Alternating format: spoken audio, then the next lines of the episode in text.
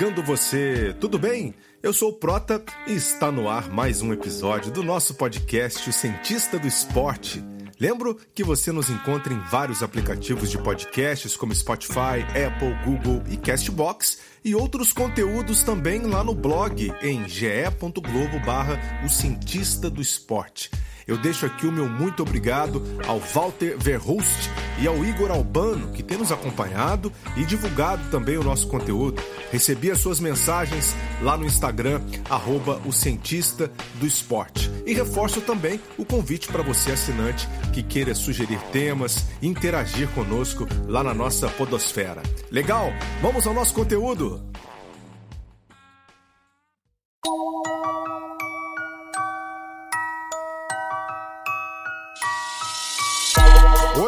Teremos uma entrevista muito legal com uma pessoa extremamente necessária no mundo esportivo. Nossa conversa fala sobre inovação, tecnologia, ciência e empreendedorismo com Breno Moreira Leite, sócio da Globus, empresa de inovação tecnológica na área da saúde e do esporte, que está presente com seus equipamentos voltados para a performance em vários clubes de futebol do Brasil e dos Estados Unidos, assim como times da NBA e da NFL, por exemplo. Um desses equipamentos foi criado por Breno e sua equipe, chamado Kinel, e nós vamos conhecer suas funções. Assim, o ponto-chave do bate-papo é sobre compreendermos como essa invenção foi tirada do papel com propósitos práticos importantíssimos para o desenvolvimento do esporte. Nosso foco? Vale a pena escutar o que Breno tem a dizer a partir de agora.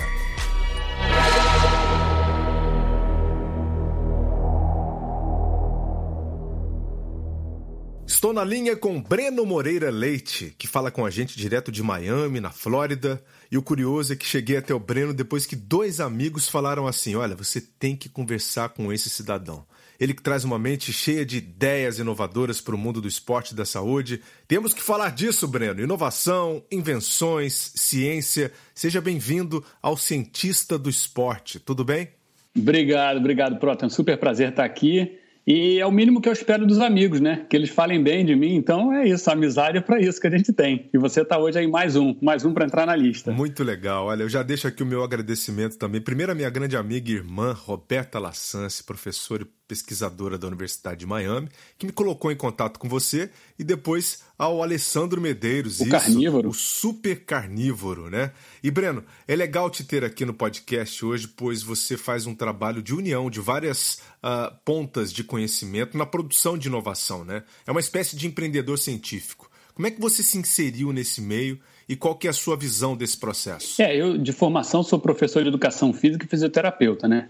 Então, eu sempre tentei buscar fornecer um serviço melhor aos meus clientes, tentar ter resultados que eles de fato não tiveram até o momento, trabalhando com performance e tudo mais. E aí sempre teve inserido a tecnologia, que é uma, algo que sempre ajuda a gente. A tecnologia entra a favor do homem, né? Ela entra para otimizar nossos processos, para no, nos dar informações que a gente não consegue coletar a olho nu e assim vai, ou com a mão e assim vai. E quando eu tive a oportunidade de trabalhar com essa empresa que é a Globus, né? E, de fato, trabalhar junto de equipes de engenheiros e outros professores de educação física, fisioterapeutas e tal. Eu coordenei parte desse projeto de desenvolvimento de novas ferramentas. De fato, a gente começa a vislumbrar algo assim bastante novo, que é a criação hoje em dia né, desses produtos, dessas ferramentas, ela acontece muito antes da literatura surgir. Então a gente se ilude achando que a gente vai, não, vamos buscar referência científica para criar algo. Não a gente cria algo e depois as referências científicas são criadas, porque você de fato está inventando algo absolutamente novo. Então você não tem nada na literatura que te comprove que você tem que tomar um rumo. Não tem nada na literatura que te fale, ah, dessa maneira você vai conseguir o resultado que você quer porque é algo novo, não tem estudo sobre aquilo ainda. Você tem fisiologia, você tem anatomia, você tem bases teóricas que te, te, te dão, digamos assim, um feeling para onde ir. Mas eu acho que o legal disso tudo é esse caminho, assim, meio que na tentativa e erro, na realização, e depois você justifica, e aí, obviamente, você corrige os artefatos, mas isso é algo que realmente sempre me surpreende e me deixa muito assim, empolgado de estar sempre participando. Interessante essa frase, né? A gente cria algo e depois as referências são criadas. Uma das criações foi o Kinel, equipamento usado por muitas equipes esportivas no mundo, né? O que, que é o Kinel e como que surgiu a ideia de sua criação, Breno? É, o Kinel é uma máquina que, de forma geral, ele implementa carga de maneira eletrônica. não é mais absolutamente subjetivo. A gente sempre, quando pensa em treinamento de carga, de força, até de potência, a gente age sobre uma ação que é a ação da gravitacional. Então, você movimenta um peso para cima e para baixo. Em um momento você está favorável à gravidade, no outro você está desfavorável, e aí você faz o que você pode no seu corpo. Você não faz tudo, você faz o que essa carga lhe permite. A gente tirou essa limitação, né? De fato, o, quando a gente começou a pensar em idealizar algo que pudesse assim, passar dos limites do treinamento, da reabilitação, de tudo que existe, a gente falou, poxa, essa é uma limitação física que não obrigatoriamente a gente precisa ter mais. Então vamos, vamos criar uma ferramenta que implemente carga sem a limitação da gravidade. E aí criamos. E aí a precisão foi tão grande que a gente começou a se surpreender com o que a gente poderia introduzir na máquina. Falou, não, então vamos criar uma carga excêntrica aumentada? Pronto, feito. Então vamos criar uma carga inteligente que a partir do momento que é aquele processo de machine learning, né? A partir do momento que a máquina, que a pessoa insere alguma coisa, a máquina aprende do que ele está fazendo e te dá uma carga nova. Vamos. E aí a gente foi implementando coisas dentro da ferramenta para que ele conseguisse começar a entender um pouco o corpo humano. Então é quase como uma máquina que faz uma negociação do cliente com o treinamento, entendeu? Vamos negociar o que você pode hoje. O melhor que você puder eu vou pedir, mas não vai te exigir mais do que isso. E assim vai. Então o Kinel realmente foi uma máquina que subverteu todas as nossas assim, quebrou paradigmas de maneira assim, absoluta em relação ao treinamento e reabilitação, porque quando a gente pensa em, no músculo como um todo, no comportamento muscular e na fisiologia humana, entender que em cada momento você tem a carga ideal, na medida certa, e se quiser mais ela implementa, é algo que realmente faz muita diferença nos resultados. E ele já está realmente em, em, vários clubes, assim como você falou. Futebol assumiu essa liderança muito rápido no Brasil, porque no Brasil é um esporte primordial, digamos assim, no né? futebol, né? financeiramente é um dos mais, mais fortes. Mas nos Estados Unidos a gente está bem inserido já em basquete, é, futebol americano, universidades, então um caminho é bastante interessante. Você fala de NBA, de NFL? NBA, NFL, é. Essas ligas Muito todas bom. já têm clubes utilizando as ferramentas. Muito bom. Eu conversei uh, esses dias com o Dr. Rodrigo Oliveira, fisioterapeuta do Ceará Esporte Clube, né? E ele disse que lá todos os jogadores rodam no Kenel. Todos. Que bom, bom ouvir, bom ouvir Todos isso. eles. E ali eles trabalham com prevenção de lesão, com recovery, né? É, e também, obviamente, o treinamento de força. Eu fico imaginando uh, o seu, a sua função né, dentro de toda essa criação, assim, que é buscar unir exatamente essas pontas entre ciência e tecnologia e buscar a aplicabilidade disso. Como é que foi reunir todos os conhecimentos para chegar até o Kinel? Te digo assim que o pilar fundamental para o desenvolvimento de tudo, obviamente, primeiro foi a nunca, a nunca aceitação de parar do desenvolvimento, que é do dono da empresa, o dono do produtor, que é o Pier Paulo Luqueta, que é um super empreendedor nessa área.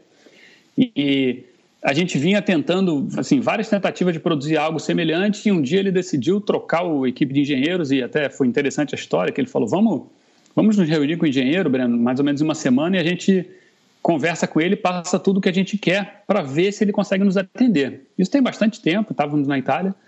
E eu falei, ótimo, então foi uma semana para mim, assim, quase que emocional, escrevendo, trabalhando, fazendo de tudo para mostrar tudo para ele. Quando chegamos no ambiente, na hora da reunião, a gente estava no almoço para falar com ele, e o nome dele, o sobrenome é Daniele, e aí falamos, e aí, Daniele, o que o Breno precisa, o que a gente quer para o negócio funcionar, está aqui. Aí ele falou assim: nem preciso olhar. Aí eu falei: ué, como assim? O cara é doido? E ele falou: sou engenheiro, eu produzo qualquer coisa. Eu só preciso ter tempo, ter dinheiro e ter a informação certa. Se vocês me derem isso, eu vou fazer o que vocês quiserem. Na hora, a reunião demorou dois minutos, eles fecharam um acordo e andamos para frente. Então, assim, é um engenheiro sonhador que realmente realiza tudo que a gente pede e está sempre disposto a corrigir, porque isso foi uma, é uma dinâmica diária do nosso desenvolvimento do Kinel. A gente pedia alguma coisa, ele produzia. Quando a gente testava na prática, nossa, não tem nada a ver do que eu pensei. Ele, ah, mas é isso que você pediu. Então, calma aí, vamos corrigir? Porque são temas absolutamente novos, né, como eu falei. Então, vou dar um exemplo prático. A implementação de força, que a gente acha algo super simples, né? Ah, vai numa máquina ali e puxa um peso. Né? Você bota 50 quilos e você desloca aquele peso. Se você botar numa máquina eletrônica e falar que você quer um peso instantâneo, você não mexe nem 2 quilos, entendeu? Então você fala, ué, mas eu aguento Perfeito. 50. É, mas é instantâneo, você pediu instantâneo. Não, então eu quero uma curva de incremento de carga. Baseada em quê? Em nada. Então vamos experimentar. Então é um trabalho realmente de tentativa e erro, tentativa e erro, muita paciência, muito time e, e compreender. E no final de alguns meses de trabalho você fala, nossa, não sei nada, né? E não sei absolutamente nada do que eu estou fazendo. E aí, no final, você acaba descobrindo uma realidade nova, super interessante. Quanto tempo levou todo esse processo? Quase seis anos. Ele ainda continua, tá? Não acabou. É verdade. Ele nunca acaba, tá? Porque você tem que passar por um processo contínuo de reciclagem, né? Isso.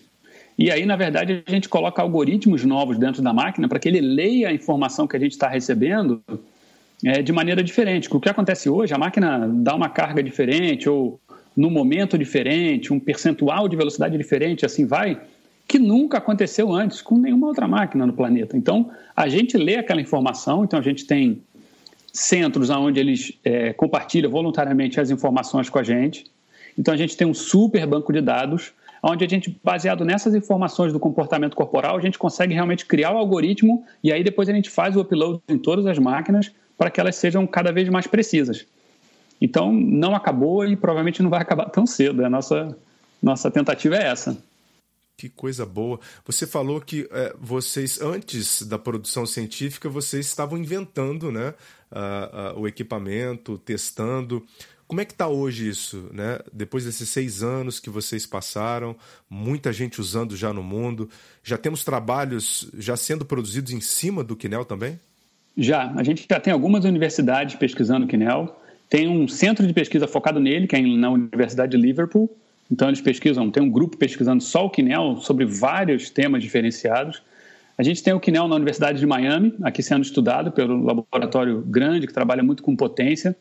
Então, existem vários, vários centros, inclusive assim, vários é, times hoje fazem pesquisas individuais dentro do Quinel, porque para eles é interessante compreender melhor o comportamento dos atletas e tal. Então, quando eles compreendem, muitas vezes eles compartilham conosco para até para discutir o assunto. Mas é algo que é interessantíssimo porque digamos que a gente tem que conceituar o mercado, a gente tem que criar o um mercado para algo que a gente criou. Então, a gente achou que a gente ia ter um super apelo no mercado, nossa, todo mundo vai querer porque todo mundo precisa disso. Não. A gente tem que ensinar para todo mundo o que, é isso, porque ninguém sabe o que é isso ainda. Quem é que confia na gente, né? Quem vê os dados de alguém, né? Um médico de um clube que fala, ó, oh, pô, o resultado foi super bom, ele confia, mas quando chega não tem a menor noção do que, que ele está batendo de frente, entendeu? Realmente é uma realidade nova. Dá para a gente pensar assim que é, vocês pensam no desenvolvimento de um produto, né, é, passando pela necessidade em determinada área, ou você tenta criar uma demanda em cima de algo que as pessoas ainda nem sabem que precisam? Não, de forma geral, a gente vê primeiro a limitação é, em função da fisiologia humana, né? A gente vê as capacidades fisiológicas e vê as ferramentas que tentam utilizar ou potencializar essas capacidades, e aí a gente detecta algo que pode parecer limitado. Nesse exemplo, o que estava claro é que a gente tem né, alguns tipos de força. Né? Os dois básicos são a concêntrica e a excêntrica. A concêntrica a gente tem quase que 50% da capacidade da excêntrica. Mas nas máquinas tradicionais a gente trabalha com a carga igual ou até menor na excêntrica, por essa limitação gravitacional. Então, nossa primeira indagação é: vamos corrigir isso, vamos ver o que resultado que vai dar para o ser humano, entendeu? Já se discutia muito sobre excêntrico, né? Então você tentava colocar carga de mil maneiras analógicas, digamos assim. É, o personal trainer faz isso instintivamente, né? Quando você está com o seu personal trainer, ele segura uma barra para você subir, ele solta para descer. Quando ele te ajuda numa puxada e tal, é isso. Ele te ajuda numa fase concêntrica e deixa que você trabalhe um pouco mais sozinho na excêntrica. A gente subverteu esses conceitos e falou: não, vamos fazer algo um pouquinho diferente. Vamos botar a máquina para fazer tudo. Então, assim, essas, essas incompatibilidades entre capacidades humanas e ferramentas foi nosso primeiro ponto de quebra. Realmente a gente falou: isso a gente tem que acabar. Não tem que mais haver essa diferença tão grande. Tá? E aí veio a segunda limitação, que inclusive é algo que assim soa para mim super curioso e é algo inclusive bastante, digamos, assim moderno, né? Assim, e, e é uma limitação constante. Sempre que a gente implementa algo novo e a nossa base de todos os produtos que a gente cria hoje é algo que realmente tem que ser novo, tem que ser disruptivo. Não adianta criar algo que o mercado já tem, porque senão é concorrer por um nicho que já existe. Para a gente Sim. não é tão interessante. Então, quase sempre que a gente implementa o Kinel, é super engraçado para outras pessoas perguntam assim: qual é a precisão dele? Né? Quanto, quantos quilos ele consegue ter de precisão? A gente fala, ó, a máquina em si consegue ter uma precisão ali próxima a 10, 15 gramas, entendeu? a gente joga a precisão para cima um pouco. Ué, mas isso é bom? Eu falei, só, se mudar 15 gramas da força muscular, o que, que você vai fazer com o sujeito de diferente? A resposta sempre é, não tenho a mínima ideia. Então não precisa se preocupar se a precisão da máquina é tão grande. Entendeu? Então, o que, que a gente fez? A gente hoje já tem uma precisão muito maior do que a capacidade de, né, de ser explicada ou de mudar dentro das, da, dos treinamentos ou da reabilitação. Então, a gente jogou nessa precisão para baixo, entendeu? A máquina deixou o grau de precisão dela bem baixo, bem baixo, para que as pessoas possam compreender e, e terem capacidade técnica de mudar algum comportamento né, do dia a dia, baseado na resposta que eles veem e a gente já está com uma precisão, sabe, aumentada em alguns lugares e dependendo do clube, do quanto eles sabem utilizar os dados, a gente deixa um pouco mais preciso ou não. Então a gente, a máquina já está preparada para um para ir para a Lua praticamente, entendeu? E a gente ainda está meio que a nave está quase quase saindo do chão. Muito legal, espetacular. E qual que é o grande ponto da utilização do Kinel na prevenção de lesão, recuperação muscular? Ou seja, o ponto uh, dessas multifunções que o equipamento traz. É, o uso e o resultado é super interessante. O que acontece é assim, o corpo é um conjunto de coisas, né? Então, quando a gente fala na fisiologia, você falando de fisiologia do treinamento, da reabilitação, a gente fala de força, de potência, de aceleração, de deslocamento, de lateralidade, de balance, nossa, fala de tanta coisa. E quando você está no esporte, é tudo junto. Você não consegue dissociar nada. Então, de fato, você une as variáveis todas. Dentro do treinamento, algumas variáveis são muito bem trabalhadas. Algumas são pouco trabalhadas, né? ou muitas vezes são atrapalhadas de se desenvolver, digamos assim, até pelo treinamento concorrente. Então, a força especificamente, repetindo né, o assunto, a força, né, que é um, talvez, talvez um tema central, né? a nossa força concêntrica, que é o que nos dá aquela aceleração, a explosão, a velocidade, ela é super trabalhada, as ferramentas são ótimas, a literatura é muito sólida sobre como se fazer. A nossa força excêntrica é algo que vem de 2009 para cá, entendeu? Os estudos realmente mais sólidos em cima de como ela acontece é algo que vem de 2009 para cá. Então imagina, você tem uma força muito bem trabalhada, que é uma força, digamos que a gente chama de o motor do carro, assim, é muito bem trabalhado, mas o freio ele é absolutamente incompatível. Então, óbvio, as lesões surgem. Uhum. Então, quando você começa a compatibilizar essas duas variáveis, o motor ser forte, o freio ser forte, você começa a ter resultados que você nunca viu. Então, não, dava, não dá para estimar, entendeu? O que acontece. De forma geral, a gente tem umas teorias né, que a gente até desenvolve para talvez poder fazer com que a coisa flua bem, né? E a gente sempre fala que se no meio do caminho você mudar um pedaço do trajeto, daí para frente o trajeto é todo novo. Né? Então você não sabe o que vem. Então, de forma geral, o que a gente vê muito as pessoas buscando é quando você fala, não, mudei esse conceito, agora você consegue botar a força excêntrica 100% da capacidade e a concêntrica também, que você já fazia. E eles querem fazer dali para frente tudo igual, só mudou. Não, mas não, não pode ser tudo igual, porque você mudou uma entrada. Se você mudou uma entrada, você vai ter que escolher outro caminho, entendeu? Você não vai poder seguir o mesmo caminho, as mesmas curvas, as mesmas direções. Então, isso é algo absolutamente interessante, pelo menos no meu ponto de vista de de inventor, assim, sei lá, de criador, de louco, algo do tipo. Temos orgulho, né? Temos orgulho de chamar de inventor mesmo, né? É, e brasileiro. É, nada, nada. É um time, é um time. Não tem nada, absolutamente nada isolado. Um time trabalhando muito e um time que eu me orgulho muito de ter coordenado, de ainda coordenar a parte técnica, científica, mas assim, os engenheiros são absolutamente fenomenais no trabalho, fazem tudo. O dono da empresa é um cara que não para, como eu falei, ele não aceita fazer nada 95%, tem que ser 100%, e a equipe inteira do lado opinando de maneira aberta, time. Então é uma, uma pecinha dentro do, do tabuleiro, não, absolutamente não sou criador de nada sozinho. Muito legal, muito legal. E essa parte da reabilitação, né? A gente fala de treinamento, a gente fala de prevenção, mas temos também o outro lado da moeda, né? É quando alguém passa por uma cirurgia, né? ou tem que se recuperar de uma lesão muscular, né? Qual é a abordagem do Kinel nessa história? De forma geral, a gente tem, é, digamos assim, quase que protocolos, né? Eu odeio esse termo, mas é uma realidade, uma dura realidade da reabilitação. Você tem que se basear no que já foi feito para ter uma noção do que, que você vai fazer em seguida e tal. Isso é um protocolo, não deixa de ser. De forma geral, a gente se baseia nesses protocolos, nessa experimentação já feita, para agir com mais segurança com os pacientes, entendeu? E aí tem uma maneira de atuar, uma sobrecarga estimada e assim vai. Quando você começa a trabalhar com uma máquina com esse grau de precisão, que você pode sair com um quilo e pode chegar a 400 numa velocidade inimaginável, entendeu? você tem como testar os clientes com muita segurança. Então você, você pode testar um ou dois dias no pós-cirúrgico. Na maioria das cirurgias que você pensar, a gente pode colocar o sujeito no quinel para se avaliar muito rápido. Então a gente consegue ter uma ideia do que, que ele é dois dias, 48 horas pós-cirúrgico, entendeu? Consegue comparar ele com a melhor performance da vida dele. Consegue comparar ele a cada dia num teste absolutamente rápido. Então isso muda a estratégia terapêutica a cada segundo. Então a gente não precisa mais se basear naquele protocolo de uma cirurgia uma cirurgia de ligamento cruzado em mim vai ser igual a, em você, praticamente. O protocolo reabilitativo é muito uhum. semelhante, por faixas etárias parecidas e tal. Não, não, absolutamente diferente. Então, a máquina independe do sujeito, ela testa médias variáveis e a gente consegue prescrever bem fundamentado.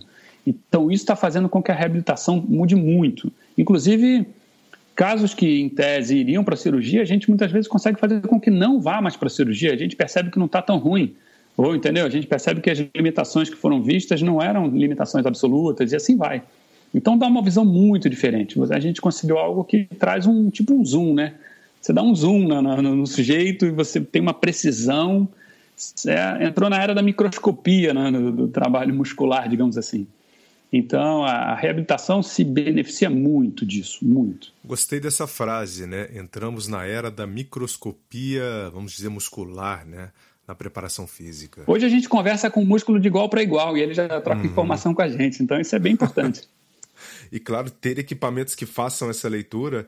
É, e é bacana isso que você traz, porque o equipamento, então, ele toma como padrão o próprio indivíduo. Né? Você não precisa ter uma, um outro cidadão, um estudo te dizendo o que, que você tem que fazer. Ele avalia e você vê. Ele é o padrão dele mesmo. Né? Então, hoje você consegue os dados absolutos, não numéricos, e você consegue os dados gráficos, que te dão uma, até uma precisão futura. Para você ter uma ideia, a gente tem um, um, um programa dentro dele que é chamado de viscoso.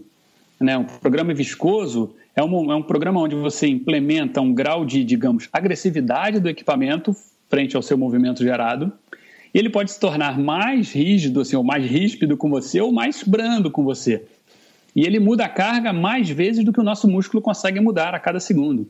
Então ele consegue perceber uma variação de velocidade e diminuir a carga. E aí você não sente a dor que você viria a sentir. Então, dentro de alguns movimentos. Então, muitas vezes o sujeito faz movimentos sem dor e ele fala, Ué, mas eu não senti dor nenhuma aqui, eu sinto numa outra cadeira extensora, digamos assim. É, porque a máquina em si é igual, mas a forma de implementação que a, de carga que a máquina te deu, ela antes de você baixar sua força, ela detectou que você baixaria, porque ela faz uma curva. Então ela implementa a carga baseada na curva, não baseada no que você faz. Então assim, é super curioso, assim, é uma análise um pouco diferente, assim. Você tem tido contato, ou a sua equipe, né, tem tido contato também com a, as pessoas que usam, com os clubes que usam, né, para entender também a resposta e a aceitabilidade uh, desse, desse produto? Isso é parte integral do projeto, né? É, o Kinel é uma ferramenta, é uma máquina. Eu acho que, sobretudo, o que mais muda no mercado não é uma ferramenta, não é o Kinel, de fato. É o novo conceito, é uma nova metodologia. Então, é uma máquina que te traz uma visão nova de tudo que acontece. Então, os estudos estão mudando em função das máquinas, entendeu? O Kinel tem mudado muitos estudos. E muitos estudos que a gente lê, a gente olha e fala, nossa, isso aqui não tem o menor sentido que ele está testando, entendeu? Porque é óbvio foi produzida há cinco anos e a gente tem hoje uma máquina que consegue já na primeira linha mostrar que aquilo dali não pode acontecer daquela maneira. Então, hoje a gente tem que manter o contato com esses clubes, com os centros de reabilitação, porque essa troca de informações, inclusive para a gente, ainda surpreende muito, porque a gente tem ambientes com nichos de, de atletas ou de reabilitação absolutamente diversos dos ambientes quais a gente está diretamente relacionado. Então a gente sempre se surpreende com, com os resultados, entendeu? A gente tem a máquina no time olímpico aqui dos Estados Unidos, né? Lá em Colorado Springs. E eles periodicamente falam, entendeu? A gente conversa com os médicos e tal, e eles passam as opiniões de quem que eles atenderam. Então você percebe que cada assim, particularidade de um atleta, de cada modalidade, muda um pouco essa, essa, essa, forma de approach da máquina, entendeu? Ao sujeito. Então, isso para a gente é super nobre, é super nobre. E o que, que a gente tem já sedimentado em cima de performance mesmo no esporte? até o momento, Breno? É, o futebol hoje no Brasil, né, que é o futebol é muito forte, os clubes que começaram inicialmente a colocar, então foram Palmeiras, o Flamengo, é, Botafogo, Vasco, né, os times grandes assim eles estão adotando bem, felizmente, vários outros clubes já têm. E eles muitas vezes trocam com a gente essas informações. Parece que a redução de lesão chega a quase 30%, 40% das lesões mais comuns, musculoesqueléticas em posterior de coxa, lesões não traumáticas de ligamento cruzado anterior e tal. Então, os números são bastante significativos, então são substanciais. Não é, não é nada que de fato espante a gente. Né? Eu acho que outras lesões vão ocorrer, entendeu? Porque o corpo está chegando num limite onde ele não chegava antes, entendeu? Então, os atletas performam muito melhor por utilizar ferramentas novas. Eu acho que só vão mudar as lesões. Então, a lesão vai tirar de uma característica de frenagem, que é uma lesão de posterior de coxa, talvez para uma lesão de, não sei, outra região, porque agora eles correm muito mais, porque agora eles resistem mais. Então, é, a gente já tem que estar tá pensando na frente, ver o que fazer à frente, entendeu? Uhum. E essa é, a, essa é a luta por cada clube, né? Então, já que você falou pensando à frente, qual que é o próximo passo da evolução dentro dessa área? É, a gente ainda está, de fato, assim, evoluindo a máquina que a gente tem atual, né? A gente ainda está num, num estágio de evolução onde a gente tem muita certeza que o maior gargalo né, do nosso mercado mundial é o treinamento dos sujeitos que estão utilizando. Então, a nossa evolução ainda hoje é, é, disseminar um pouco essa cultura, é quebrar os paradigmas, é bater nessas paredes absolutamente sólidas do conhecimento, muitas vezes empírico, entendeu? e mostrar que com ferramentas novas que te permitem avaliar com alta precisão algumas coisas, é, alguns conceitos devem ser mudados, né? E tem gente que é muito assim, sensível isso, muda muito rápido, aceita muito rápido. Tem gente que é absolutamente robusto contra qualquer mudança. Então, são engessados a qualquer mudança e é absolutamente compreensível isso, né? Então, hoje, acho que a nossa maior barreira ainda é a difusão do conteúdo técnico que vem por trás de uma ferramenta nova. Esse é o nosso, digamos, produto, se pode ser chamado de um produto, mais duro e mais é, trabalhoso que a gente encontra. Essa é a nossa inovação esperada. E esse é um dos objetivos aqui do nosso podcast também, viu, Breno? Divulgar o que há de novo, né? E com toda essa evolução tecnológica, na busca pela performance, como é que você pensa e vê o futuro da preparação física? Qual que é a perspectiva, na verdade? Eu vejo assim, a preparação física é muito bem feita, tá? Então a gente acompanha e realmente é algo que todo dia me surpreende, cada lugar que eu visito, realmente cada dia tem uma surpresa com as informações, com a grandeza de cuidado que cada pessoa tem. Então, eu não vejo que a preparação por si só vá, vá ter uma mudança drástica. A mudança, para mim, hoje está na recuperação. Boa. A capacidade de recuperar do sujeito, entendeu? A capacidade que ele tem de recuperar de treinamentos absolutamente intensos, intensivos, desgastantes, vai fazer com que ele esteja pronto precocemente para suportar uma nova carga de treinamento. Então, eu percebo que Obviamente que existem variáveis no meio do caminho, né, Proto? Então, a variável de manipulação da carga é algo muito importante. Né? Então, você saber a carga que você está impondo. A mensuração do que a gente chama de carga interna e carga externa também é algo muito valioso. Que uma coisa é você colocar 100 quilos no leg press e você, Prota, fazer 10 repetições e eu, Breno, faço 10 repetições.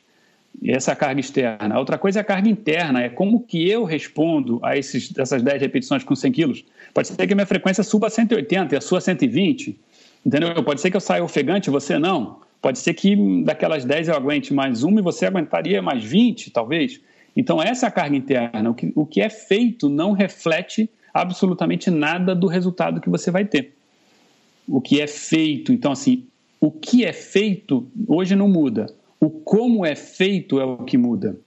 Então, sempre compara, inclusive eu falo assim, natação, Michael Phelps faz eu faço também. Mas, obviamente, se você olhar, você não precisa nem comparar, né? Entendeu? O que o Michael Phelps faz e o que o Breno faz. Os dois nadam. Mas, então, o como é feito cada coisa, para mim, é o grande segredo e, assim, a grande, realmente, diferença do que a gente tem passado. Muito legal. Você é atleta, né? Acabou de falar. É só nadador ou é triatleta também? Não sou triatleta. Na verdade, fui triatleta. Estou tentando me empolgar novamente a fazer. Eu fui, eu fiz Ironman, eu fiz meio Ironman, eu fiz algumas brincadeiras assim para uns desafios pessoais assim para poder de fato gostar da brincadeira. Mas, tô, inclusive nesse momento, eu estou tentando me reanimar para voltar a fazer. Quem sabe? Já estou treinando um pouquinho mais, voltei a nadar, voltei a dar uma corrida de leve, estou com uma bicicleta nova, então estou trabalhando a minha cabeça para poder me preparar para isso. Eu acho que tudo vai partir da, da, da, a cabeça está disponível para ir. Dá uma ligada pro Alessandro Medeiros aí, ó. Fala, fala, Alessandro, me dá um help. Muito ousado para mim. Ele até me liga de vez em quando, mas não dá nem para brincar ali, entendeu? O cara é absolutamente ultra. Então, é verdade. se eu chegar ali pertinho, se eu conseguir acompanhá-lo na água por muito pouco, já estou muito feliz. Mano. Pelo menos muito eu bom. pego a mentalidade dele, que é uma mentalidade de campeão, exemplo diário de batalha, luta, garra, não desiste nunca. Então, isso a gente carrega, nisso eu estou tentando. Muito legal. E assim, para a gente fechar aqui, Breno, papo muito legal, sabe? Você trouxe uh, muitas ideias novas aqui para a gente hoje, né? O fato de você ser atleta, ter sido atleta, te ajudou também? Ou como te ajudou nesse processo de pensar o outro lado do esporte? Eu acho que ajuda muito, Proto. Inclusive, sempre que eu busco alguém né, para estar tá junto, para trabalhar, pra... eu sou super interessado com atletas. Eu acho que e o atleta de endurance, então, é algo que realmente me deslumbra. Porque eu acho que a cabeça do atleta de endurance tem algo que para mim é muito importante, que é não desistir nunca. Independente do que aconteça, independente dos fatores, independente do ambiente, independente de tudo. Exemplo, a nossa meta de um Ironman, quando a gente entra, diferente da meta de um campeão que entra para fazer tempo, né? Ele tem que... A meta é, eu vou completar, entendeu? Independente do que acontecer. E eu acho que no trabalho, na vida e tudo mais, é mais ou menos assim, entendeu? A vida segue, a gente vai fazer, vai completar. Então, se você bota na cabeça que você não vai desistir, em alguma hora você consegue, entendeu? Então, eu acho que essa mentalidade do atleta é algo que me deslumbra e, assim, particularmente me ajuda muito. É, eu acho que eu tenho um pouco dessa mentalidade, entendeu? Eu tenho um pouco essa, essa cabeça de, de, né, de compreender que tem que ir, tem que continuar, entendeu? Um dia está mais chuvoso, um dia está sol, mas vamos continuar, vamos caminhar esse, vamos, vamos na direção e, e a gente vai chegar. Isso eu acho que ajuda muito. Acho que a mentalidade do atleta quase sempre é essa. Com certeza, Breno. Olha, te agradeço muito aqui pela participação. Você trouxe essa mente de atleta, de empreendedor, é, de inovador também. E como eu disse lá no comecinho, né, uma mente necessária no mundo esportivo. Muito obrigado mais uma vez e até a próxima, Breno.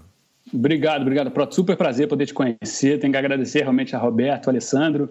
Tão inesperadas as pessoas que a gente conhece, que passam pela nossa vida e cada dia deixam uma sementinha melhor para gente, uma mensagem, um amigo que vem para frente. Obrigado por tudo, é um prazer estar com vocês aí. Sempre que precisar, podem contar comigo. Maravilha. Sucesso na empreitada, hein, Breno? Obrigado, obrigado. Tchau, tchau.